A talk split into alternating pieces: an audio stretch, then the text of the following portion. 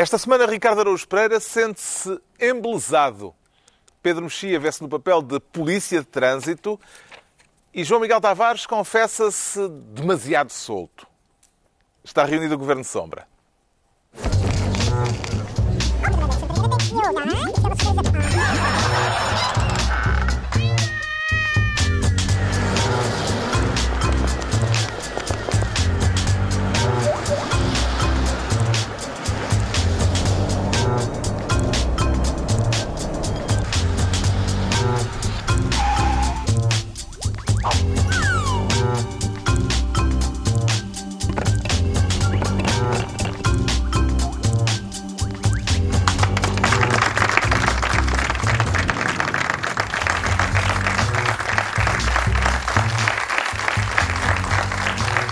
Ora, viva, sejam bem-vindos. No final da semana em que o futebol português foi recambiado da Rússia pelos uruguaios, não vamos gastar muito tempo nisto, porque temos de falar de assuntos verdadeiramente importantes, como o estacionamento em Lisboa, por exemplo, mas pareceu-lhe justificada a eliminação de Portugal pelo Uruguai, Ricardo Araújo Pereira? Bom, justificado apareceu na medida em que eles marcaram dois golos e nós marcámos um. Nessa não terá sido azar? Isso é comentarismo futebolístico. É, não, no mais alto nível. Pareceu-me nessa medida é justificado. Mais de ti. Mas, mas eu acho que acaba por ser um Mundial em que a gente não quer estar, não é? Todas as... A Itália e a Holanda nem sequer apareceram. Parece uma daquelas festas de quando nós tínhamos 15 anos, mas as pessoas fixes não vão. Ah, Brasil, Alemanha, Espanha, Itália, Holanda, já não está ninguém. E acho que não estão a fal- faltar alguns até. Argentina, obrigado, amigo. Muito obrigado. Ah, portanto, é o até vai ficar. Poderá ter quem- acontecido que os jogadores portugueses já estivessem fartos da Rússia, como aliás parece que lhe aconteceu assim também, não é? Atenção, a Rússia tem tendência a fartar muito depressa. Ahm, eu em Mas Saransk, não são gigas. epá, eu não vi grande coisa. Ah, em Saransk, a Folha de São Paulo colocou-me num apartamento no décimo andar, que é brincar com a sorte, porque ao fim de duas horas em Saransk a gente tem vontade de se atirar do décimo andar. Eu aguentei uma semana lá. Mas, mas o Mundial, é, eu acho que até vai ficar mal a seleção que ganhar este Mundial, cuja final vai ser para aí um Bélgica-Croácia, que é daqui, aquele tipo de jogo que a gente tem fastio de ver ainda na fase de grupos, quanto mais na final. E vai, vai ficar mal. Não, é, é o tipo Mundial que, que eu acho que ficou bem a Portugal não, não desinteressar-se de ganhar. Bravo. Depois de de Portugal ter sido eliminado, está a torcer por quem, Pedro Mexia? Epá, realmente, o que resta é muito. Ou são equipas pelas quais eu não consigo torcer por razões, às vezes, extra-futebolísticas, como é o caso da Rússia. Não me apetece torcer por nenhuma equipa que dê glória a Putin. E o seu entusiasmo britânico? O entusiasmo britânico, curiosamente, este ano está a ser um bocadinho mais do que é costume. A Inglaterra está um bocadinho mais interessante, mas. é, Atenção que a Inglaterra É pode chegar à final, fi- ou seja, ficou no lado bom do sorteio, só com, com as Croácias e as Rússias e as A Suécias. Croácia também não é uma equipa assim de... É pá, está bem, mas é melhor do que apanhar uma, uma França ou assim, não é? Isto, é? o- isto é o lado do sorteio que tinha um Suécia-Suíça, que é um jogo e é uma aliteração. É, quer dizer, agora temos figuras de estilo no Mundial, mas a, a Inglaterra só consegue ir para o lado bom do Mundial, para o lado que lhe abre uma autoestrada para a final, porque um jogador da Inglaterra chamado Rashford foi suficientemente burro para falhar um golo à frente da baliza. Portanto, se eles chegarem à final e ganharem o Mundial, é justo que a rainha diga vai ser uma besta. Ah, e foi por causa da sua infinita estupidez que nós conseguimos isto. Obrigado. É, tipo, é uma espécie de... eh, O Mr. Bean, na verdade, é um- é- não é uma, uma comédia para os ingleses, é um documentário. É um estúpido a quem as coisas depois saem bem. Ainda não percebo porque é que o Pedro está a torcer. Pela Croácia, porque é o das equipas que eu vi eh, que ainda estão em prova, é que foi a que eu gostei mais e é o underdog. É uma equipa que ninguém espera que ganhe, que nunca ganhou. E... Mas ali é underdogs. Não, mas, Já não há é overdogs. é- São todos é- under. mas a França não é o underdog, a Rússia Não, jogando em casa não é o Ah, underdog. por amor de Deus, a Não, Rússia é o mais underdog de todos que Jogando em casa não é o underdog. A própria Inglaterra tem um Ah, historial. Suécia.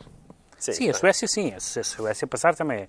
Mas eu estou a torcer pela Croácia. Depois da eliminação da Espanha, da Alemanha, do Brasil, da Argentina, os grandes candidatos ao título, eh, isto já torna de alguma forma mais aceitável a eliminação da seleção portuguesa, João Claro Paulo que não torna, claro que não torna, porque como alguém viu e muito bem, com, eh, com esta sexta-feira indo-se embora o Brasil e o Uruguai, o que só ficaram equipas europeias. Portanto, sendo isto o Euro 2018, devia ser nosso.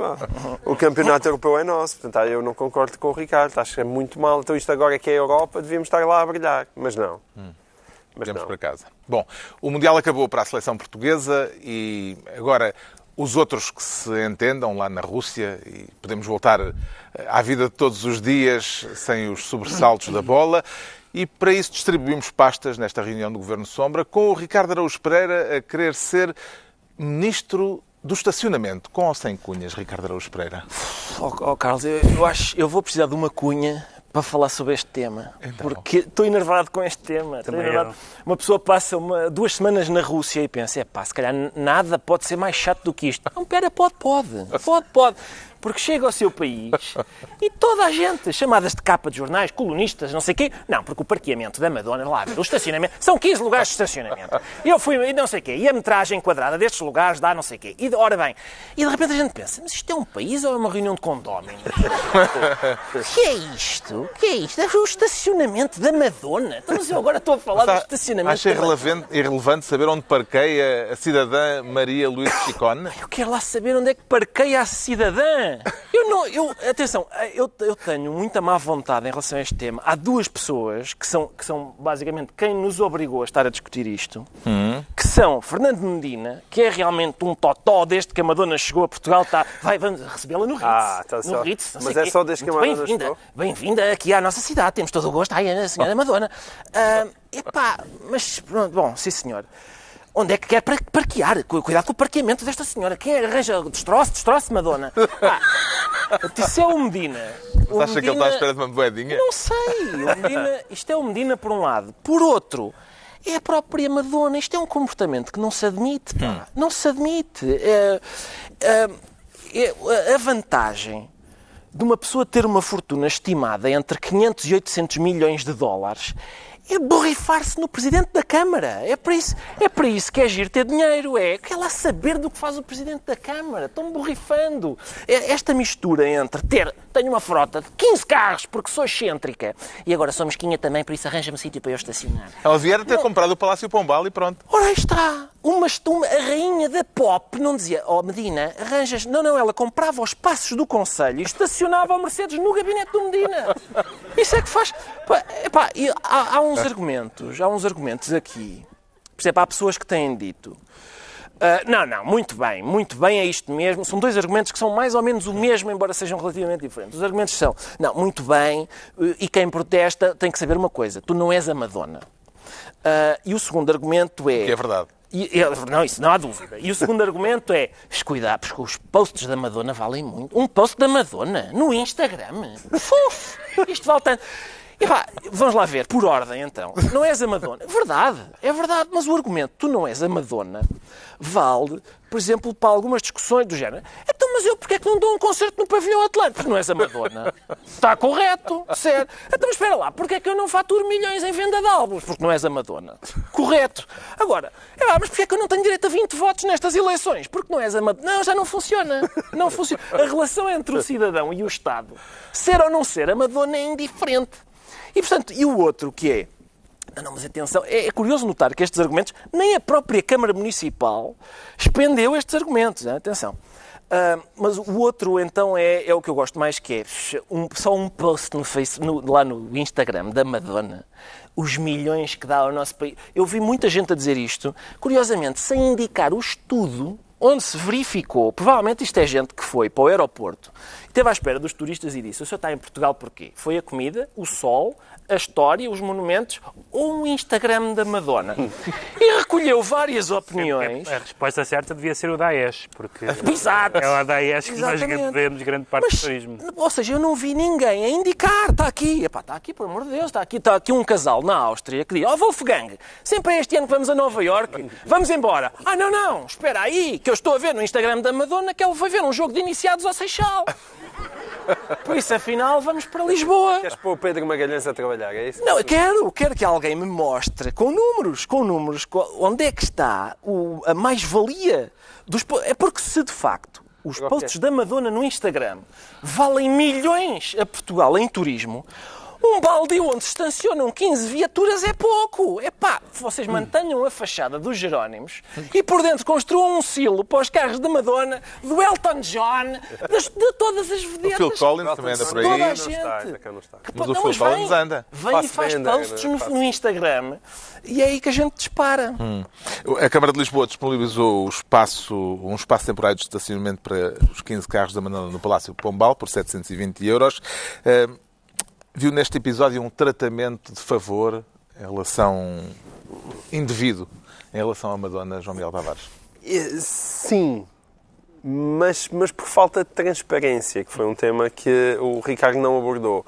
Eu acho que nós não somos a Madonna. Em primeiro lugar. Acho que podemos E, concluir acho, com e também acho segurança. que um Instagram é e com o Facebook da. Madonna também eh, vale bastante e é bom para o país. É também pá, acho. quanto? Quanto? Mas tu nunca te interessaste por estudos nenhums neste programa e agora estás cá armado só porque é a Madonna. Eu Desde quando é que tu quiseste ver estudos? Eu gostava de saber. Não, podemos- mostrem não, lá. diz- A maneira como tu dizes está bem, mas dizer, por exemplo, que há várias celebridades mundiais que vivem em Lisboa e que isso terá um efeito no turismo é plausível. É plausível que, vivendo o Michael Fassbender e a Alice Vikander Olha, e a Mónica. Bellucci, Eu nem sabia que a Alice Vikander. não andas à Não noite. sabia. Depois explico-te. E Agora, a, e, a, e a Scarlett Johansson, evidentemente Pá, que é, eu- eu o efe- de saber. o efe- eu, não, eu não sei se são milhões, mas Ah, o, bom, o bom. efeito de haver muitas celebridades a viverem em Lisboa significa uma atenção crescente sobre Lisboa, isso é verdade. Agora, não faço ideia quais são os estudos, mas não vale a pena dizer que isso é Não irrelevante. existem. Não, exi- não estou a dizer que é irrelevante. Não é irrelevante. O homem não quer é. ver estudos? dizer Dê estudos a Ricardo Augusto Não, não, não estou, atenção, eu não estou a dizer que é irrelevante, não é isso que é irrelevante. Estou a dizer que, primeiro, as pessoas que dizem que valem milhões não fazem Ah, ideia tá do que é que isso é estão um a falar. palpite. Não, isso sim. é São palpites, são palpites. Mas também não se pode dizer que não vale nada, não é? Não, não, é transparência. irrelevante para. Portugal, para que não Lisboa, vale nada. É pá, sim senhor. Transparência, A transparência. para mim, é o ponto fundamental. É que o que eu- a Câmara Municipal de Lisboa foi inventando desculpas enquanto o tempo passava para tentar justificar porque é que tinha feito aquilo. Quando chegou à última, eu acho que é uma boa desculpa. Mas aquilo começou assim. Aquilo A começou última é que por... há 20 casos eh, semelhantes. Não, não é essa. A- a- aquilo, come- aquilo começou por. é- era um acordo verbal. Começou assim. Exato. Era um acordo verbal, uma logo cena que, que se passou. ótima maneira. E é, um acordo verbal é uma coisa foleira, porque eles tinham estado a andar a, a telefonar para o Museu da Arte Antiga, a saber se podia lá arranjar, arranjar um sítio para a Madonna colocar Ou os. que o diretor do Museu da Arte Antiga disse não, porque isto é para os quadros. É para, isto, é, isto é um museu, trazem quadros e precisamos de carros. Mas começou assim. E depois lá, lá desencantaram um contrato. Era tipo um domingo. A notícia saiu no Expresso um sábado. No, no domingo e, e disseram que havia um contrato, mas que os serviços estavam fechados. Então só podiam mostrar na segunda-feira. Na segunda-feira, de repente lá apareceu o contrato com os 720 euros, não é? que dava 48 euros por lugar. Excelente, excelente, excelente negócio. Mas depois aquilo também não tinha ido à Assembleia de Câmara e, portanto, as pessoas diziam então, mas se os outros contratos foram, porque é que este nunca foi? E nunca ninguém falou nisso. Até que, depois de muito mastigar, apareceu uma boa desculpa, que é o Palácio da Senhora Madonna está em obras. Parece que quando estiver feito há muito lugar para popó, mas enquanto não se acaba, Que conversa e como aqui- e como, enquanto não se acaba e como aquela zona está em obras, ela precisa de colocar uns lugares ali. Se isto fosse assim desde o início, não, não, não tinha havido nenhum caso. Era, isto, era mais seis meses que a senhora está a acabar aqui e, portanto, enquanto isso, a rua é uma rua muito complicada, como toda a gente sabe, conhece as janelas verdes e, portanto, transitoriamente precisa meter ali os carros. Não era problema nenhum. O problema é que isto é provavelmente mentira. E foi apenas o, os, a sucessão de desculpas que a Câmara foi arranjando hum, até alguém que chegar. Ei, era esta, bolas, que pena não nos temos lembrado disto na sexta-feira quando o Expresso falou connosco. Mas não, só se foram lembrar nisto para ir na terça-feira. E, e, e e naquela altura já ninguém acreditava, não é? Quantas viaturas são? 15. Mas só ouve lá, mas não- tu não, nunca apreciaste. Eu estou eu, eu, tô- eu estou-te a estranhar só assim. Ou bólides. Espera aí, espera aí. Para um homem de bom gosto como tu, tu sabes que há uma boa relação entre automóveis e estradas e a Madonna. Então, eu já escrevi sobre isso, mas, mas a altura em que a Madonna Em se que ela andava- não era? fotografar toda Andava- nua, toda nua, a pedir boleia à beira da estrada, isso é uma conversa sobre Madonna e trânsito rodoviário que eu gostava de ter. Estamos há que tempos a falar de 15 viaturas.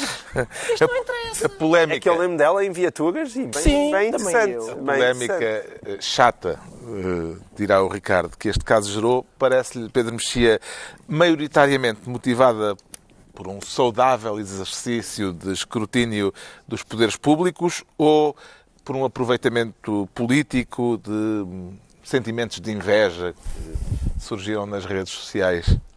Não, não, Ligados não- a uma figura famosa? Sim, eu não punha a questão em termos de, de inveja. Eu acho que eh, há duas razões pelas quais o caso se tornou um caso. Uma foi a que o João Miguel disse, foi a, foi a falta de transparência. As justificações finais da Câmara, a serem verdade, por exemplo, a ser, a ser aquela tabela que, que, que existe, a ser uma coisa temporária, a ter sido já utilizado com, com instituições, etc. Essas justificações não, não me parecem justificações absurdas. Agora, o que há é duas coisas, ah, neste caso, que incomodam muitas pessoas. Uma é a, a nossa a fronteira que nós temos entre a simpatia para com os estrangeiros e o pôr-nos de cócoras perante eles é muito tenue. Basta lembrar um caso que fez história quando foi filmado, ah, quando foi filmado em Portugal. ah, Casa dos Espíritos. da Casa dos Espíritos, que se passa, que é na altura da- da- da- do golpe de Pinochet, eh, usaram o Parlamento Português como o Palácio de La Moneda do Chile, porque era parecido e tal. Já isso é duvidoso. Mas o que veio relatado na imprensa foi que não só usaram a fachada de um órgão de soberania para mostrar uma outra, para representar um outro edifício, como ergueram a bandeira chilena na Assembleia da República, o que deve ser das coisas mais grotescas dos 800 anos de história de Portugal. Portanto, uma- durante umas horas o Palácio... erguer um pavilhão estrangeiro. Bento ficou Ah, chileno. até o Filipe II no túmulo pensou, epá, isto é demais. Ah, e, e, portanto, nós, nós de facto vergamos-nos demasiado em salamaleques com celebridades e com estrangeiros, etc. Isso é um bocadinho ridículo. E há uma segunda coisa que eu, não, que eu não, não formularia como sendo inveja. Eu acho que as pessoas reagem muito às coisas que percebem imediatamente. E o lugar de estacionamento é uma coisa imediatamente perce- perceptível para as pessoas que ali vivem para os municípios, para os moradores, para as pessoas que vivem ali há muitos anos e que não conseguem, e compara o seu caso com o caso de uma pessoa que nem sequer é um, um cidadão português, assim como as pessoas, por exemplo, isso justifica também o grau de virulência que é os casos, por exemplo, como o do Relvas, etc., de, de cursos. As pessoas reagem desmesuradamente eh, mal para a importância termo de que comparação tem, imediato consigo próprio. tem um termo de comparação. Dizer, "Então, mas eu andei a fazer um esforço para, para estudar ou para pagar os estudos aos meus filhos e tal, e este tipo não sei o que mais. E aqui é a mesma coisa. Então eu vivo aqui há 35 anos, dou voltas ao, ao quarteirão e não sei o que mais. E portanto, tudo isso são sentimentos normais e que eu não chamaria de inveja. Agora, se a Câmara tivesse a, a consciência um bocadinho mais tranquila, tinha dado a resposta final, no princípio, a resposta final a mim como munícipe e peão, ah, mas a mim como munícipe satisfaz-me. Mas foi às, às pinguinhas. Entregamos ao Ricardo Araújo Pereira a pasta de Ministro do Estacionamento. Agora o João Miguel Tavares quer ser Ministro da Passo-Escoalhização. E quem é que vê a passo-escoalhizar-se, João Miguel Tavares? Quem, quem não é só de agora, já vem de algum tempinho, mas quem está num processo ac- acelerado de passo-escoalhização é o nosso Primeiro-Ministro António Costa. Se não será um pouco extemporâneo, tendo em conta que agora já nem o partido de Passos Coelho parece disposto a passo-escoalhizar. É verdade, o partido de Passos Coelho não se quer passo- passo-escoalhizar, mas em compensação o PS passo-escoalhiza-se bastante. E o que é que leva, o leva a dizer então agora que o Primeiro-Ministro... É, aí. isto tem um, tem um lado de autopsicografia, não é? O que é que o leva agora a dizer que o Primeiro-Ministro O Primeiro-Ministro é um pascoalizador. Pascoaliza tão completamente que chega a pascoalizar não que é dor. Não Não, é grande poesia. Não. Não achas? Não. Porquê é que ele passo-escoalhiza? Não, porque é que ele passo escolhiza? Ele passo escolhiza primeiro porque tem juízo. Isso é bom. Porque se fosse José Sócrates a estar lá, não, não, não corríamos esse risco. O que é que eu quero dizer com isto? O que eu quero dizer com isto é que António Costa, ao fim de três anos no governo, está a mostrar uma lucidez que nós nunca tínhamos descoberto que ele tinha no início, quando ele andava entretidíssima a virar páginas de austeridade. Vamos contextualizar. Que é a António lucidez Costa... de quem abre a carteira e vê que só tem duas notas. É a lucidez de um cidadão normal que diz, espera aí que o dinheiro não chega.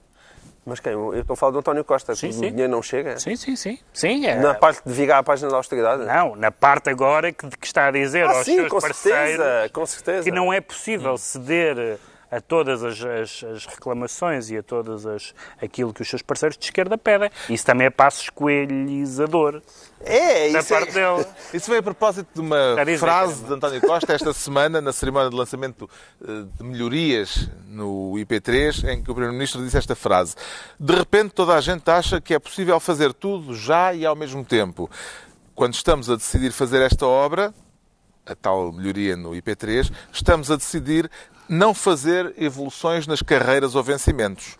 Exatamente. Quem é que E- parece e isso desta- no- Bem, isso também era, era, era para, para os professores, como é evidente, mas ele já tinha também na semana anterior dito que é, é muito simples, não temos dinheiro para todo o tempo de serviço. Já tinha dito isso na Assembleia da República.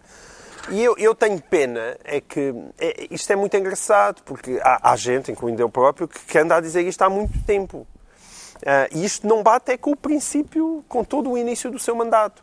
E aquilo que se passou, eu já tinha dito isto aqui na semana passada, mas é cada vez mais evidente, é que nós temos um primeiro-ministro que, isto também é uma novidade, isto nunca se viu na história da democracia portuguesa, que é que foi eleitoralista à cabeça, gastou os trunfos todos no início do jogo. Porque como ele tinha que formar a geringonça, foi brutalmente eleitoralista em 2015 e agora, quando quer ser ele- eleitoralista em 2019, já não tem eh, os cabedais disponíveis para tanto. E isso provoca aqui uma, um, um curto-circuito. É por isso que diz que faz é o com que este escolhido. final... Sim, que é o passo, passo escolhido. É, Porque isto faz com que este final de mandato seja realmente uma coisa surpreendente. É evidente que eu, eu já, estava, já estive mais convencido que isto chegava ao fim do que hoje em dia. Ahm, porque qual é que é o grande problema de, de, de António Costa? E por isso é que esta situação toda é divertida. O grande problema dele tem a ver mesmo com o sucesso que ele teve. Mas como é um sucesso de, de aparências, ele, quando chega um momento em que percebe que vai ganhar as próximas eleições, também não sabe o que é que há de fazer com essa vitória. Ah, Porque tudo indica que a vida de António Costa, a vida 2019-2023, vai ser muito mais difícil do que foi a vida 2015-2019. E por isso, em última análise, eu acho que ele acredita no diabo. Ele acredita no diabo. Ele e Mário Centeno acreditam aí no diabo. diabo. É, portanto, faz alguma justiça ao Sr. Passos Coelho, embora já lhe sirva de pouco. Costa, à direita, umas vezes é acusado de ceder aos partidos que estão à sua esquerda, noutras ocasiões acusam-no de estar a continuar uma política de austeridade. Como é que estas duas críticas de sentidos opostos se compatibilizam, Pedro Mexia? Perfeitamente, porque na verdade o, eh, o Partido Socialista está mais perto ehm, do PSD e do CDS em algumas questões, nas na- na- falando só das questões que custam dinheiro, está mais perto do PSD e do, e- e do CDS nas questões eh, orçamentais europeias, genericamente falando. Ehm, e noutras questões está teoricamente, programaticamente, mais perto do, do Partido Comunista e do Bloco. Só que, há um, só que há esse momento de olhar para a carteira.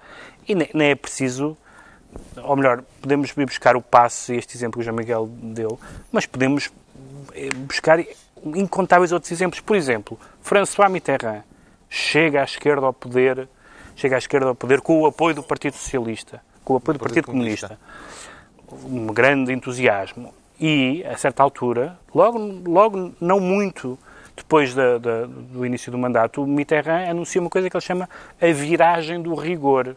A viragem do rigor significa não há dinheiro para tudo o que nós prometemos.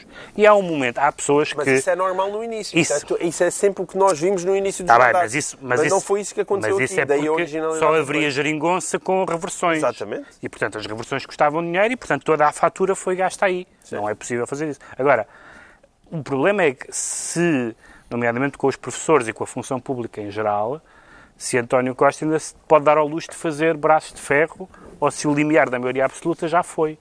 Eu acho que já foi. Eh, eh, acho que, que ainda não tinha ido há muito pouco tempo, mas e, portanto, neste momento ele está muito aflito. O que ele está, e esse é o tema seguinte, o que ele está é pôr-se da forma inteligente, e esse é que é o grande triunfo a longo curso do, do, do, de António Costa, não é a aliança com a esquerda, é dizer que o partido natural do governo é o PS. Partido de Charneira. Com a esquerda, com a direita, com quem for. Voltando ao neologismo do João Miguel Tavares, eh, Ricardo Araújo Pereira, em que tempo conjuga o verbo passo escoalhizar? Eh, Só no passado ou também no presente e no futuro? Eu temo que eh, quer dizer, aquilo que o João Miguel identifica com passos coalhizar, não creio que seja exatamente aquilo que o, que o António Costa faz. Há uma, apesar de tudo, há uma grande diferença entre, bom, para, para concluir aqui um, um, um troço de estrada, depois falta dinheiro para outra coisa. Apesar de tudo, há uma, há uma diferença entre isso e não sejam piegas, saiam da É vossa força. A diferença é o discurso moral. Não, é. É, o discurso Que moral. já não é mau, é? Já não é mau. Já eu, não é e eu concordo mau, contigo. não é nada mau. Mas a diferença é o discurso Não moral. sejam piegas, saiam da vossa zona de conforto e imigrem. Há uma diferençazinha entre isso e, bom, há aqui uma estrada. Se calhar agora as, para, outro- para outras coisas falta dinheiro. Mas, eh, mas atenção, eu, eu, neste momento eh, eu acho que o, o, o passo escolho do Natal passado hum, há de aparecer. Anda por aí. Há de aparecer, sim, porque aquela história, aquilo que o João Miguel diz, que, é- que o, António Costa acredita no diabo. O diabo, recordamos, era aquilo que o Passos Coelho dizia, que era "Ah, isto agora está a correr tudo bem, mas há de vir aí o diabo. Claro que ele tem razão. Tem razão porque isto é Portugal. Ah, isto há de, há de rebentar, há de falhar, há de falhar. Sabes porquê?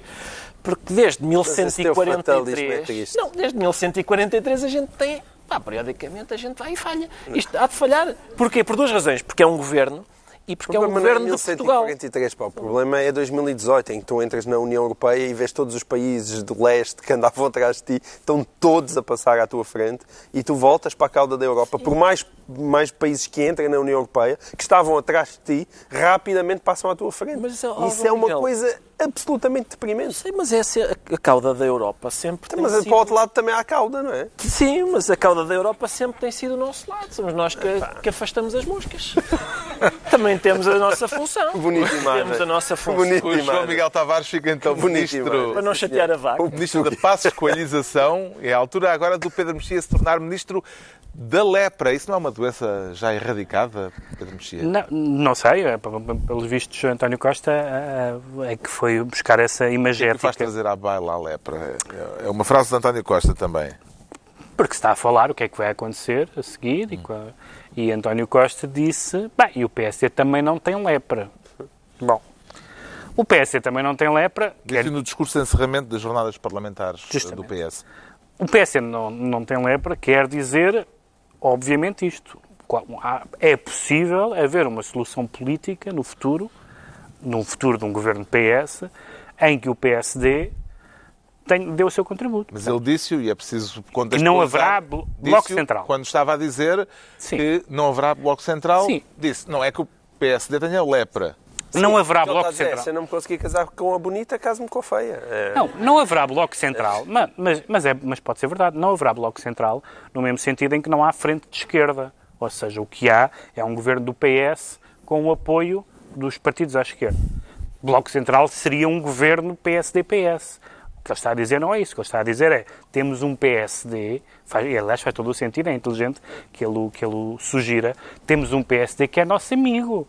Rui Rio é nosso amigo, está pronto para votar coisas. Aliás, vai, já há aí um, um sururu na bancada parlamentar sobre a possibilidade da, da, da, da, da bancada desobedecer eh, na, na- no voto do orçamento, que seria uma coisa inédita na A história. possibilidade foi aquela aventada por eh, Silva Peneda Sim. de que se não houvesse apoio à Exatamente. esquerda para o orçamento, que o PSD podia suprir essa falta e apoiar eh, bem, o orçamento, ou pelo menos abster-se deixando-o passar. Evidentemente, E há eh, uma notícia dizendo que haverá uma espécie de revolta na Bounty com deputados do PSD. Se isso acontecesse, eh, dizer que Ou seja, votariam contra. O que, o, que, o que António Costa disse que a grande diferença entre esta, desta governação para a história recente política portuguesa é que tinha caído o muro de Berlim.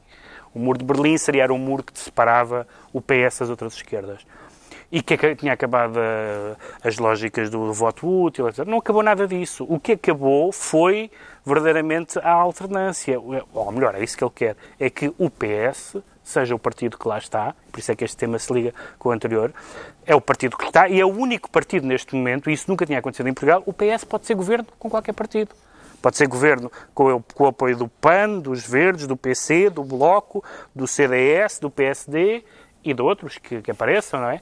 E isso é novo. Menos isso, do PCTP, MRPP. Talvez não, é possível. É possível que não. Eh, é possível. Esse- o, nosso, esse o nosso amigo Arnaldo acho que não, não vai nisso. Eh, mas eh, isso, é que, é- isso é que é novo e isso é que pode dar alguma esperança ao PS que, que, no fundo, porque aparentemente o PSD, parece-me a mim, interiorizou, uma parte do PSD interiorizou esse discurso, que é pronto, isto agora é deles. A gente agora, pronto, fica aqui, diz umas coisas, mas. E isso é uma vitória política muito significativa de António Costa. No discurso aos deputados socialistas, António Costa voltou a salientar as virtudes da geringonça, as virtudes da atual maioria parlamentar, com esta frase: a geringonça demonstrou não só que funciona, como eh, que é um garante da confiança e que está no coração dos portugueses. Partilha estas certezas do Primeiro-Ministro em matéria de anato- de anatomia, Ricardo Araújo Pereira. Está no coração dos portugueses? Não, quer dizer, ele está a ser claramente, ó Carlos, Ou também não é da anatomia, é? ele está a ser metafórico, mas, mas é capaz de se ter entusiasmado. Eu, eu, quer dizer, a gente anda por esses bosques. seria uma espécie de pacemaker. É, pois, mas a gente anda por esses bosques e é rara a árvore que tem gravada à navalha um coraçãozinho que diz povo português geringonça lá dentro. Não sei. Em que bosques é que tu tens andado? Eu não, Andas pelos bosques? Anda a percorrer bosques, é trabalho de campo para isto e estudos no aeroporto É sobre as viaturas da Madonna. Vocês não fazem trabalho de casa antes de ir para aqui? Ah, mas é raro, é raro vermos. É, Quer dizer, não é, digamos que os portugueses nunca Não, tiveram. nunca tiveram apaixonados. um- não, nunca tiveram. Queriam é E ligar isso, é, paixões. isso é saudável. Sim, é, Uma pessoa, um, Não, um cidadão é- estar apaixonado pelo seu governo faz muito mal à saúde. Normalmente isso só acontece em ditaduras sanguinárias. Justamente, Só em ditaduras sanguinárias é que as pessoas têm um, um- um, digamos, um apreço quase fanático pelo seu, Justamente. pelo Botas. Apesar.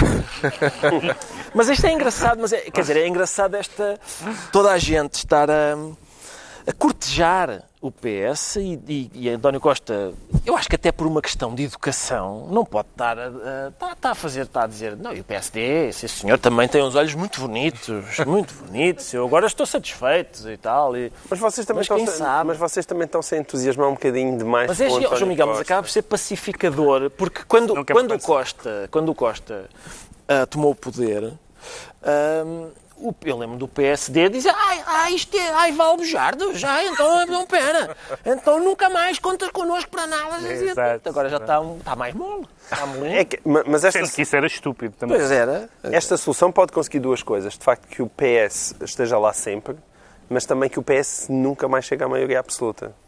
Ah, As duas coisas podem acontecer. acontecer. É, e isso, quer dizer, é, há- porque é, é verdade que a, a direita não públicos. consegue ser maioritária, mas consegue ser uma espécie de obstáculo permanente a que de repente se consiga repetir uma, uma maioria. Apesar destas declarações de amor de Costa à geringonça, há um clima de tensão eh, na maioria parlamentar, que voltou a ter expressão esta sexta-feira eh, no debate parlamentar sobre as alterações ao Código de Trabalho. Parece-lhe, João Miguel Tavares, que as divergências nesta matéria, em concreto, entre governo e parceiros à esquerda, é qualquer coisa que pode, de facto, fazer emperrar a geringon- a geringonça ou eh, pode ser moeda de troca para a discussão orçamental? Eu acho que pode fazer hum, emperrar, mas não agora. Ah, Acho que é mesmo na discussão do orçamento e, e depois das pessoas virem de férias. Neste momento ainda se está naquele clima de afiar facas e de limpar espingardas, mas ainda ninguém nem está a dar tiros nem verdadeiramente a espetar. A- a- aliás, hoje, espetar, espetar também tem conotação. Epá, Facas. Facas, pá. Estava subentendido facas. Você- E não qualquer outra coisa. Não. Não me passou mais nada pela cabeça. Nada, nada. Ah, e, e porque este balão que se tinha criado nesta sexta-feira, de ai, aquilo no Parlamento pode vir a ser muito duro, na verdade não aconteceu. O PS ainda votou algumas medidas favoravelmente. Portanto, ainda se está a tentar ir ali ah, encontrar algum equilíbrio. Acho que hum, a hora H vai mesmo ser, a, a hora decisiva vai ser com, com o próximo orçamento. Bem, e também, E aí acho que é antes disso ainda, quando Acho- for votada, eh, quando for votado o, eh, o articulado do, do acordo com os parceiros sociais, que vai ser É- antes. Não, Cuja, não valo- ser- cuja valorização é mal vista à esquerda. Sim. É, sim, isso, mas isso sem dúvida. Independentemente deste acordo isso, concreto, a ideia, a ideia Nós em que dia, quando- a concertação social tem uma- um papel essencial na conformação do, do futuro laboral é uma, é uma ideia que o PS partilha, mas que os seus parceiros não partilham, nunca partilharam. É indiscutível que hoje em dia nós abrimos a televisão e já parece, a própria televisão parece que já está em modo de passo-escolhização, no sentido em que nós abrimos e são os professores a mandar vir e a seguir vêm os enfermeiros e depois e essa, esse fervilhar da agitação social regressou. E quer dizer, E isso é- chama-se a maioria absoluta a voar. Chama-se a maioria absoluta a voar e chama-se o PCP a fazer telefonemas para a CGTP. Não é? A dizer, olha, organizem aí mais uma, se faz favor. E eles organizam. O Pedro Mexia fica assim ministro da lepra e estão entregues as pastas ministeriais por esta semana. Agora é ainda a vez do Pedro Mexia que se sente um polícia de trânsito. Mas não é para voltar a falar do estacionamento de Madonna, pois não? Não, é um tema um bocadinho mais importante. é sobre Queres falar é dos desentendimentos da política europeia? aborrecido. É sobre as migrações. No acolhimento é um bocadinho mais importante que a Madonna. Sim. Eu- eu- Estiveram em debate essas, eh, esses desentendimentos eh, no- na Cimeira de Bruxelas. Foi tudo penoso. Eh, Foi e tudo puseram em crise o funcionamento do governo alemão depois disso. Eh, Onde é que entra aí a polícia de trânsito? É que eu não percebi. por causa dos centros de trânsito, que é uma palavra, que é uma expressão, enfim, uh, eufemística, com os ecos Ecos complicados. problemáticos. Concorda com aqueles que dizem que há aqui reminiscências eh, Enfim, não convém, convém nesse- em todos os debates não fazer comparações com o nazismo e não sei o que É, é, é preciso ter algum cuidado com isso. Agora, é evidente que São- já- só para contextualizar, são centros de trânsito, chamados centros de trânsito, onde ficarão os refugiados na fronteira entre a Áustria e a Alemanha. Certo que Merkel disse que não poderão ficar mais de 48 horas, etc. Eh, Parece que no nazismo ficavam mais de 48 horas. Ah, bom, mas eh, não é, não, não é tanto, não é tanto essa a ideia, não é tanto essa questão. É mais a, a- primeiro a total cedência do establishment europeu aos eh, eh, Orbán, Salvinis, etc. Portanto, ao governo húngaro, ao governo italiano, etc. E aos Esse- eleitores também desses e aos países. eleitores desses países, claro. Não, é obviamente, mas nem todos temos que concordar com os eleitores dos países que não o Não, nosso. às vezes isso simplifica-se muito Não, como não. se isto fosse Oh, só uma oh, questão de, oh, João Miguel, se há de coisa. ditadores ou de aprendizes Não, de ninguém não. ditadores. Eu sei, não Soutor, Se eu há coisa que eu tenho dito aqui é que. Eu sei que o Soutor não é simplista, por é amor preciso, Não, às vezes sou simplista. Mas se há coisa que eu tenho dito é que é, não se pode tratar os eleitores como estúpidos. Mas, tratar, mas não temos que concordar com o que os eleitores decidem. Ou seja, os eleitores elegeram aquele governo grotesco em Itália, é um governo legítimo, mas não temos que fazer nossas, de nenhum país e, e de nossas da Europa, a política daqueles. Daquele... E a, a- a Merkel, numa conferência de imprensa com o primeiro-ministro húngaro, falou de humanidade. Falou de humanidade. Ela, aliás, que foi sempre diabolizada. Houve um momento em que as pessoas começaram a dizer um bocadinho bem dela por causa da relação dela com, a- com os refugiados e com as migrações. E eu geralmente não gosto muito da introdução da nota moral no discurso político, acho que não nos leva muito longe. Mas a humanidade, quando nós vemos aquelas imagens, é uma palavra que, que vem à cabeça de qualquer pessoa bem formada. Eh, E, eh, eh, e sobretudo, parte de uma política que é, que é de um partido democrata cristão. E que, portanto, que- perante, que perante o sofrimento tem obrigações quase confessionais de, de- de se preocuparem de não serem sensíveis. E, de facto, há algumas pessoas, as coisas que diz, que diz o, o, o Salvini, eh, que é Ministro do Interior de, de- de Itália, são tratar basicamente aquelas pessoas que fogem dos seus países por as mais diferentes, diferentes razões, desde, desde guerra, fome até outras, como sendo todos potenciais criminosos, potenciais terroristas, etc. Isso é desumano, isso é objetivamente desumano. E apesar de tudo, é bom que Merkel possa dizer, e que haja alguém na Europa, Macron também o diz, estou a falar dos políticos relevantes, não é? Ah, mas, mas a verdade é que esta semana, e António Costa até tem- tem uma, uma referência a isso, esta semana foi uma cedência total da Europa. Total não foi. A entrada em cena de Itália, que é um peso pesado na sim, União ali Europeia, naquele sítio. eh, com o Primeiro-Ministro Conte e Salvini eh, da e Liga de repente Norte. há já uma, há já uma Agora união. já um de- grupo de países, um anel A. Áustria, Itália, Hungria, Hungria. vários outros países que estão, que estão a fazer. Polónia. Sim, que estão a fazer um braço de ferro e que aparentemente estão a ganhar. Uhum. Uh, atenção, eu não sou daquelas pessoas que acho que acha que a, a imigração é, um, é abrir, a, abrir portas, isto é tudo fácil. Não, a imigração é um problema muito complicado de segurança, de emprego, de integração. É um problema complicadíssimo. Agora, um, uma, um espaço político supostamente civilizado como a Europa encolher os ombros ou enxutar pessoas que morrem à beira dos, da, da,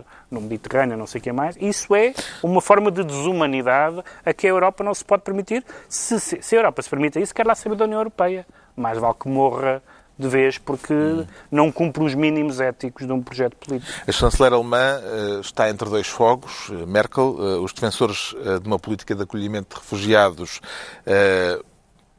por um lado, e os que à direita querem fechar as fronteiras por outro, estão a entalá-la, digamos assim, politicamente. Será possível encontrar um ponto intermédio neste braço de ferro político, João Miguel Tavares? Acho que tem que ser, claro que tem que se encontrar um ponto intermédio, desde logo com rigor na linguagem. Por exemplo, nós balançamos brutalmente entre imigrantes e refugiados. Não são a mesma coisa. Pois não. Não são a mesma coisa e têm que ser distinguidos. Agora, como fazer isso? Pois não deve ser nada fácil, mas, é, mas, mas tem que ser. Atenção, mas há outra distinção ainda, que é portanto, imigrantes, refugiados e residentes estrangeiros com direito a 15 viaturas. é também um. Tu fizeste isso muito bem, disseste tão lentamente e com accent que eu pensava que estavas a dizer alguma coisa de jeito. Por um momento quase me é enganaste. Ele, ele engana, ele engana. Não, continuas sou, a contar. Sou ingênuo. Eu pensei, pega, vem ali raciocínio profundo. Não, é outro tipo, mas não. outro tipo de pessoa que não, não, não pertence ao país em que está, não. mas tem. O primeiro-ministro português que esteve Olha, na Cimeira Europeia em Bruxelas passou, faltou a vez. Saltou, não foi, perdi, perdi a ficha. António Costa esteve na Cimeira Europeia em Bruxelas e classificou o encontro no final como são palavras de António Costa. Uma das mais horríveis reuniões em que participei. E eu tenho experiência de participar em reuniões há muitos anos, Exatamente. não é? é ele, ele o que fez... é que acha melhor, Ricardo Araújo Pereira? Uma certa hipocrisia diplomática ou assumir divergências uh, sem paninhos quentes, ah. até com o risco de criar um clima conflituoso como aquele que parece que se viveu Sim, no fim de semana passado. Eu acho que ele fez bem em dizer que era que tinha sido das reuniões mais horríveis em que tinha participado para se, para se, ter, para se perceber a dimensão daquilo. Isto é um homem que semanalmente teve conselhos de ministros com o Sócrates e agora diz, não, mas esta foi das mais horríveis. E, portanto, aquilo deve ter sido mesmo uh, muito desagradável. Eu ainda sou do tempo em que Angela Merkel era uma senhora um bocadinho fria e insensível. E neste momento é fofa e querida. Era a gorda da uh, sopa, não era? Eu acho que a Merkel. Olha, tá, estás a sofrer de uma passo-escolhização neste Não, não, não. É só para eu acho, o problema é que a Merkel. A Merkel manteve-se na mesma, mas a Europa movimentou-se tanto para as mãos de, de brutos húngaros e italianos e etc., que, que neste momento Angela Merkel um, é um doce. É um doce. Agora, é um... O olhar que havia em Portugal sobre Angela Merkel aqui há uns anos é que era completamente idiota. Mas é, oh, não era mais nada, é estúpida é uma questão de contraste. É uma uh -huh. questão de contraste. Angela Merkel ao pé daquele senhor lá da, da Hungria e, e, e, tens vontade de ir jantar com ela. Mas não é de agora, eu no mínimo. sempre com ela. Está esclarecido porque é que o Pedro Mexia diz sentir-se como um polícia de trânsito, quanto ao João Miguel Tavares declara-se demasiado solto. Em que sentido, João Miguel Tavares? É, no sentido em que alguém, não eu, mas havia gente que devia estar um bocadinho presa, hum. não é? E, e não. um bocadinho presa. Um bocadinho presa. Com um pé dentro, outro fora. Sim, um cheirinho a jaula. Era giro de ser. Um cheirinho. Atenção, acabámos de falar mal do senhor da Hungria e dizer um cheirinho a jaula. Cheirinho a é. jaula. Mas, atenção, mas eu ainda estou num bocadinho. Eu gostava do meritíssimo João Miguel Tavares dizer. O senhor vai um bocadinho preso. O João Miguel Tavares quer falar da redução da pena do ex-sucateiro não sei se, sendo sucateiro, uma vez sucateiro, sucateiro para sempre. Há, há ex-sucateiros. É eu não sei se sempre. dá para ser ex-sucateiro, porque a sucata é que é ex-carros. É? Um ex-sucateiro é um ex-comerciante de ex-carros. Portanto, temos. Não, Pronto. Não sei se, uh, seja o que for, o Sr. Manuel Godinho viu reduzida a sentença, uh, a pena Sim. a que estava Sim. condenado no âmbito do processo face oculta. Exato. E que ilações é que tira disso? A, a relação que. eu- Bom, houve uma redução da pena. Ele tinha sido originalmente, em primeira instância, condenado a 17 anos e depois, na relação, cortaram-lhe um bocadinho a pena. Agora 15 e 10 cortaram-lhe mais meses um bocadinho e agora são e 13, 13 anos. Mas tudo isso eu acho normal, atenção. Mas já foi anunciado um novo recurso, mas agora Já foi anunciado um novo recurso ao Constitucional. Constitucional. Tudo isto é normal. O que É o não é normal. É, mas o que não é normal. Não, não te rias. É uma chatice, Não, ri- não, não é. Não é uma chatice. É É uma não, não são chatice, inevitabilidades. O que é que não é normal? O que não é normal é que ele foi condenado em primeira instância em setembro de 2014. O senhor foi condenado a 17 anos há 4 anos. É uma pena gigantesca. Não, mas está bem, com certeza. Não, mas espera, mas há mais processos. O Bernardo é um- está quase a ser, Jovem. ser solto. Este é um. Mas em maio deste ano, já Manuel Godinho. Ve- vejam bem o, o- paradoxo disto. Em, setembro, em, em maio deste ano, o Manuel Godinho está envolvido em mais do que um processo. E houve um outro em que ele foi condenado, em primeira instância, a dois anos de prisão efetiva. E a Tribunal de Relação do Porto decidiu ah, que a prisão não ia ser efetiva. Tirou-lhe a prisão efetiva com o seguinte argumento, que é o Tribunal da Relação considerou que se tratava de um pequeno caso. ah, ele basicamente tinha sub- subornado um vigilante da natureza. E o, e o- o Tribunal da Relação conseguiu. Não, disse que sim, que realmente o senhor subornou, mas que é um caso de pequena corrupção e que, isto é uma citação, não raro é encarada pela coletividade com alguma complacência. Disse o Tribunal. E, e- e depois argumentou que o senhor não tem antecedentes criminais e continua a beneficiar da presunção de inocência. E, portanto, como nenhuma das condenações das que aquele já, já sofreu transitou em julgado, porque vários processos atrás de processos, ele, dentro de um processo, consegue não ir para a prisão efetiva com o argumento que, coitado, então este senhor é inocente, ele nunca foi condenado. Pois, oh, obrigado, então isto começou em setembro de 2014, estamos em 2018, ainda nada se passou. E o, e o Pedro Mexia dirá, mas isto é justiça a Eu vou funcionar. falar a não, seguir, não é isso justiça não vale a pena- funcionar. não vale a pena antecipar. Não é justiça a funcionar. Não é justiça a funcionar em países como, por exemplo, Inglaterra, Estados Unidos, em que, ao fim da primeira instância, vais para a prisão. E, de os recu- e estás na prisão a ver os recursos. Nem queres ver os senhores algemados. Não, não Ah, quer ver os senhores algemados. Mas isto passa-se noutros países. Na Alemanha, na França, o que eu quero ver, isto colocou-se até a propósito do Lula, o que eu gostava de ver é que pelo menos uma coisa seja discutida, que é, ao fim da segunda instância, depois do senhor já ter recorrido para a relação, se a relação voltar a confirmar a pena, que, ele- que o senhor vá para a prisão. Neste tipo de crimes, porque o, que- o se passa é que nestes crimes colarinho branco, em que, em que a pessoa que recorre tem excelentes advogados e muito dinheiro, seja para manobras dilatórias, seja para continuar a colocar recursos atrás de recursos, o- daqui nada passaram-se meia dúzia de anos em que a pessoa foi condenada e o senhor anda, continua por aí, à solta, connosco a assistir. E quando as pessoas dizem isto, vão dizer, ai, que é populismo. Não, é, pá, mas senhores, não é populismo. E nós não podemos é ter uma, uma, uma, uma justiça que é tal modo garantista, em que as pessoas são condenadas e nunca vão presas. Nunca vão presas. E depois de já terem sido condenadas, a sociedade vê-os andarem por aí soltos e como se isto não fosse algo que é brutalmente prejudicial ao funcionamento do país. Portanto, é uma coisa chocante. E, e façam. É uma ideia que aqui deixo. Olha, é condenado em primeira instância, recorre, está solto. Segunda instância, volta, a- volta a ser condenado, agora vai para a prisão e aguarda os outros processos na prisão. Também tem a opinião jurídica fundamentada Com sobre esta situação, Ricardo Araújo Com Pereira. certeza, Carlos, porque eu tinha uma vizinha. Todas as Já grandes está- teses jurídicas começam assim, não é? Aliás, Já estamos interessados. Desde o direito romano. Eu tinha uma vizinha cujos filhos eram muito mal criados e continuavam a ser mal criados porque ela lhes dizia apenas, impunha-lhes penas imaginárias. Gente, tu levas uma tareia que nunca chegava à tareia. E o que este tribunal disse foi: tu levas 17 anos, Manel. Foi- É isso. E e agora estamos à espera que alguns desses 17 anos sejam. eu- aquele, o símbolo da justiça. hum, em todo o lado é uma senhora com uma balança numa mão e uma venda nos olhos é, para, para não olhar às pessoas. A nossa é para dizer, pá, eu nem quero ver isto. Não é, não é uma questão de imparcialidade, é ai que nojo, que nojo. Epá.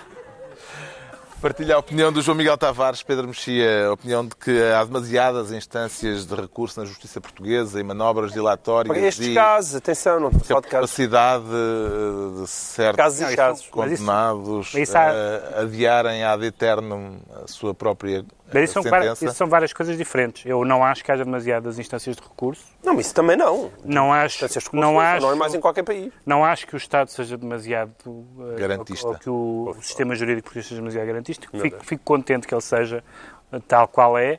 Agora, acho que há, há claramente duas coisas, que é a, a demora no- nos processos, por um lado, e as- a manobra dos processos em termos da administração da justiça, das- da, da- da- da demora das decisões, e, evidentemente, as manobras dilatórias. Grande parte da demora da justiça também tem a ver com a quantidade, não desses recursos da decisão, mas de pequeninas impugnações processuais que arrastam os processos, às vezes, anos.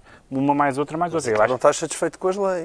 mas eu não estou É que satisfeito. mesmo a demora, a demora não. decorre das leis. Eu estou satisfeito. Eu, eu- eu, por exemplo, eu- nós andamos aqui tantas vezes a bater no- no- na demora da Operação Marquesa em relação ao Sócrates.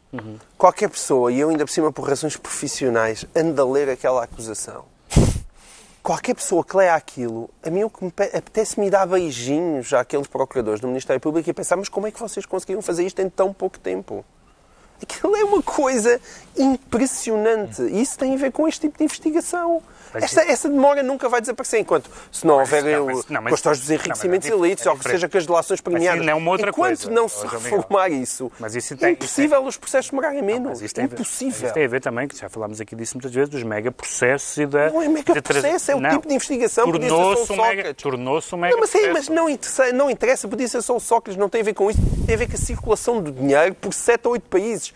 É uma complexidade tal, aquilo é uma loucura. Quem, quem olha para aquilo e para aquelas quase 4 mil páginas, é uma loucura, uma loucura. E Respondendo telegraficamente ao que, o- Telegraficamente. ao- ao que o Carlos me disse, eu, eu acho que há coisas a melhorar na lei e nos procedimentos, mas o- no princípio essencial que o João Miguel formulou, discordo. Acho que, acho que as garantias processuais dos cidadãos são essenciais. Já sabemos porque é que o João Miguel Tavares se diz eh, demasiado solto. Agora, também telegraficamente, vamos tentar perceber porque é que o Ricardo Araújo Pereira diz sentir-se embelezado. Foram os ares da Rússia, Ricardo? Não, não, Foi- não sou eu que estou, não sou eu que estou mais Ah, belo, pronto. como aliás a imagem documenta.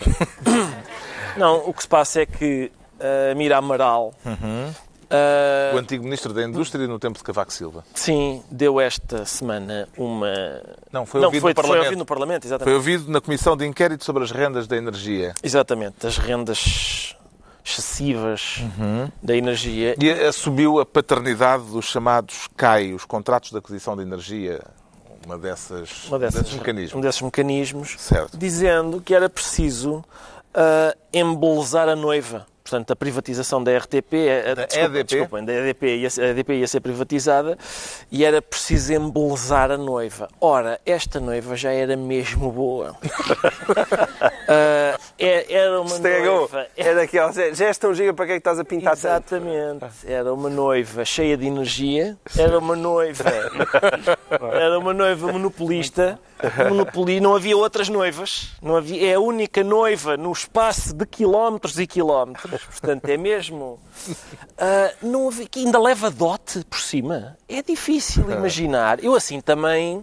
Casavas-te com a Não, EDP. eu assim, ó João Miguel, assim também eu sou capitalista. Então assim, Ah, assim sim, é ótimo. Então se é quando é chuchando na teta do Estado e ao mesmo tempo dizendo não, não, mas eh, empresa privada e tal. Ótimo, então, excelente. Mas Mira Amaral altura diz não é, que estes não. Na mecanismos de captação de investimento criados por ele só foram assinados já no tempo do governo de António Guterres. Faz diferença saber quem é o verdadeiro pai da criança, João Miguel Tavares? eh, repara nesta injustiça. O pai da criança. Quer dizer, tu ficas com embelezar a noiva e eu levo lá já com o pai da criança. Vê bem a diferença metafórica. Ele fica com as gajas boas. Eu, eu sou sempre o eterno pai. Ah, mas enfim, estavas-me a perguntar o Faz diferença? Ah, saber quem é que é o... Saber quem é que é o pai da criança. Não, é- o... pro- Quer dizer, o pai da criança, a gente... O, o, o verdadeiro- Amaral, Amaral a sacode criança teve para- muitos pais, de facto. Sim, Isto é um caso, é um caso, Para o governo é um caso difícil. A criança foi tendo muitos pais. E a própria da noiva, o problema chegou a uma altura que foi preciso embelezá-la. E depois também houve uma altura que faltou a coragem para a desembelezar. Miguel Amaral embelezou-a. Veio o Manel Pinho, embelezou, mas assim de uma maneira mesmo à maluca. Isso foi bastante mais tarde. Não, mas isso vieram com os comecos, que ainda são muito piores que os cais. Pois, exato. Sim. Que ainda vamos nos cais. Ainda vamos Para nos já. cais. Este- Vamos os ainda cais, no período. Os, sim, os Cavaco, cais é moda, é moda nove- anos 90. Os não é? comex, os comex Os- então. Os quem, comex, é. e, quem- e mais por cima levas com as renováveis ainda. quem, foi, quem for ver os comex, é, o nome é bem posto, que a pessoa pergunta como é que isto é é- quem, quem é que... Exatamente. Isto é um e, assunto. portanto, É um assunto de ordem técnica ou uma questão de que se podem tirar relações políticas, Pedro Mexia? Eu gosto muito da candura. Da, gosto, caias e os Gosto muito da, da candura, porque raramente os políticos dizem estas coisas com esta frontalidade, Transparência. com esta transparência, tipo, temos que engordar o leitão, ou coisa do género, é isso? Não, mas a metáfora foi mais elegante. Foi mais engordar elegante. o mais- porco. Foi mais elegante, foi mais elegante. Mas Usar a noiva é mais noiva, criança, porco. o que é curioso, muito obrigado. Agradeço penhoradamente. Mas o que é curioso, o que é curioso é que nestas discussões sobre, a- sobre várias empresas, neste caso sobre as energias, na verdade o há, há vários assuntos que são relevantes e a privatização é relevante, tudo isso. Mas quando se está a falar das rendas e, e tudo isso, raramente é citado o interesse dos contribuintes e dos, e dos, e dos, eh, das pessoas que pagam, não é? Ah, e do- Posto que os, os- dos os titulares utentes. de cargos públicos estão lá para defender. E essa, e essa O bem público. eu, eu reconheço que não é a única coisa que interessa, mas tem que lá estar algum, em algum momento o interesse dos cidadãos concretos eh, tem que lá estar. E depois, sim senhor, fazer bons negócios e apresentá-los bem. De acordo, não tenho nada contra. Não gosto nada do noivo, eh, confesso, mas isso são gostos. Eh, mas eh, não gosto do noivo porque acho que é um noivo, enfim, que não é, não, não é bem um noivo, é um, um- casou-se com um noivo, mas é um casou-se com o pai do noivo, enfim, é complicado explicar. Eh, e, E portanto, este assunto ainda vai voltar à baila porque está a decorrer esta audição parlamentar e, portanto, vamos voltar a falar do assunto. É a altura de decretos. O Pedro Mexia decreta elevador judicial. Sim, já tínhamos toda a vez falado no ascensor social, que é o que faz com que as pessoas ah, progridam no- em termos de- de- do seu estatuto, de, de classe de remuneração e tudo isso, mas agora há, um há problemas no elevador judicial, no ascensor judicial, porque a Associação dos, Sindical dos Juízes Portugueses veio dizer que há vários tribunais eh, em que os eh, elevadores não funcionam, porque já passou, a- já passou a- o prazo da inspeção. Alguns têm um letreiro a dizer aviso, leva um telemóvel, porque pode ficar lá preso. E, portanto, eh, o João Miguel queria um bocadinho de jaula, mas aparentemente entrar num tribunal já é, um, já, já é esse risco. E a, a- a Associação Sindical dos Juízes Portugueses tem esta frase que eu gosto muito que é da próxima vez que for a tribunal denuncia às autoridades. Que eu acho uma, acho uma bela definição da, do perigo que é não ser julgado, Mas mas, subir para o segundo andar, basicamente. O João Miguel Tavares decreta 1440 cassetes. Exato, 1440 cassetes. Eu não tenho nada a dizer sobre isto, a não ser que é muito giro. Isto é uma notícia que, que, que li no, no jornal ali e que passou injustamente eh, despercebida, que foi que hum, a Assembleia da República lan- lançou um concurso urgente para a compra de 1440 cassetes de vídeo. Para armazenar, já não se sabe onde é que pa- para armazenar as emissões da ARTV, do canal do Parlamento. Portanto, nos- no, no nosso Parlamento, e ainda por cima, eh, Ainda cassetes de em vídeo... Betacam. Ainda é em Betacam. Eles funcionam em Betacam. Aquilo está no. no está, está na, e depois está na televisão digital terrestre e tudo, muito sofisticado, não é? Ali, a Parlamento e tal. Pronto, funciona a Betacam. Epá, eu acho isto muito engraçado. O Parlamento está a fazer concursos para comprar cassetes de vídeo. Isto dá uma imagem de Portugal supimpa. O Ricardo Araújo Pereira decreta saudinha. Saudinha, que é a terceira Ao letra público. de... Sim, isto também. É a terceira letra de SNS, Serviço Nacional de Saudinha, porque está, de facto, cada vez mais pequena na medida em que no Hospital de São José admitiram-se esta tarde, acho que 12 médicos, eh, dizendo que... eh, a frase é as condições da urgência não têm níveis de segurança aceitáveis, é preciso um plano de catástrofe. As palavras escolhidas são urgência, segurança, catástrofe. Sinto-me logo com mais saúde e, portanto, eu acho Mas está tão bom. Tá, não dá? Ah, Então a austeridade virou a página. Este final foi bom. Portanto, tu tinhas cassetes Betacam no Parlamento, o Pedro tinha elevadores que não funcionam na Justiça e eu tenho hospitais que não trabalham. Pronto. Está concluída mais uma reunião semanal, dois a oito Portugal! dias, à hora do costume, novo Governo Sombra. Pedro Mexia, João Miguel Tavares e Ricardo Araújo Pereira.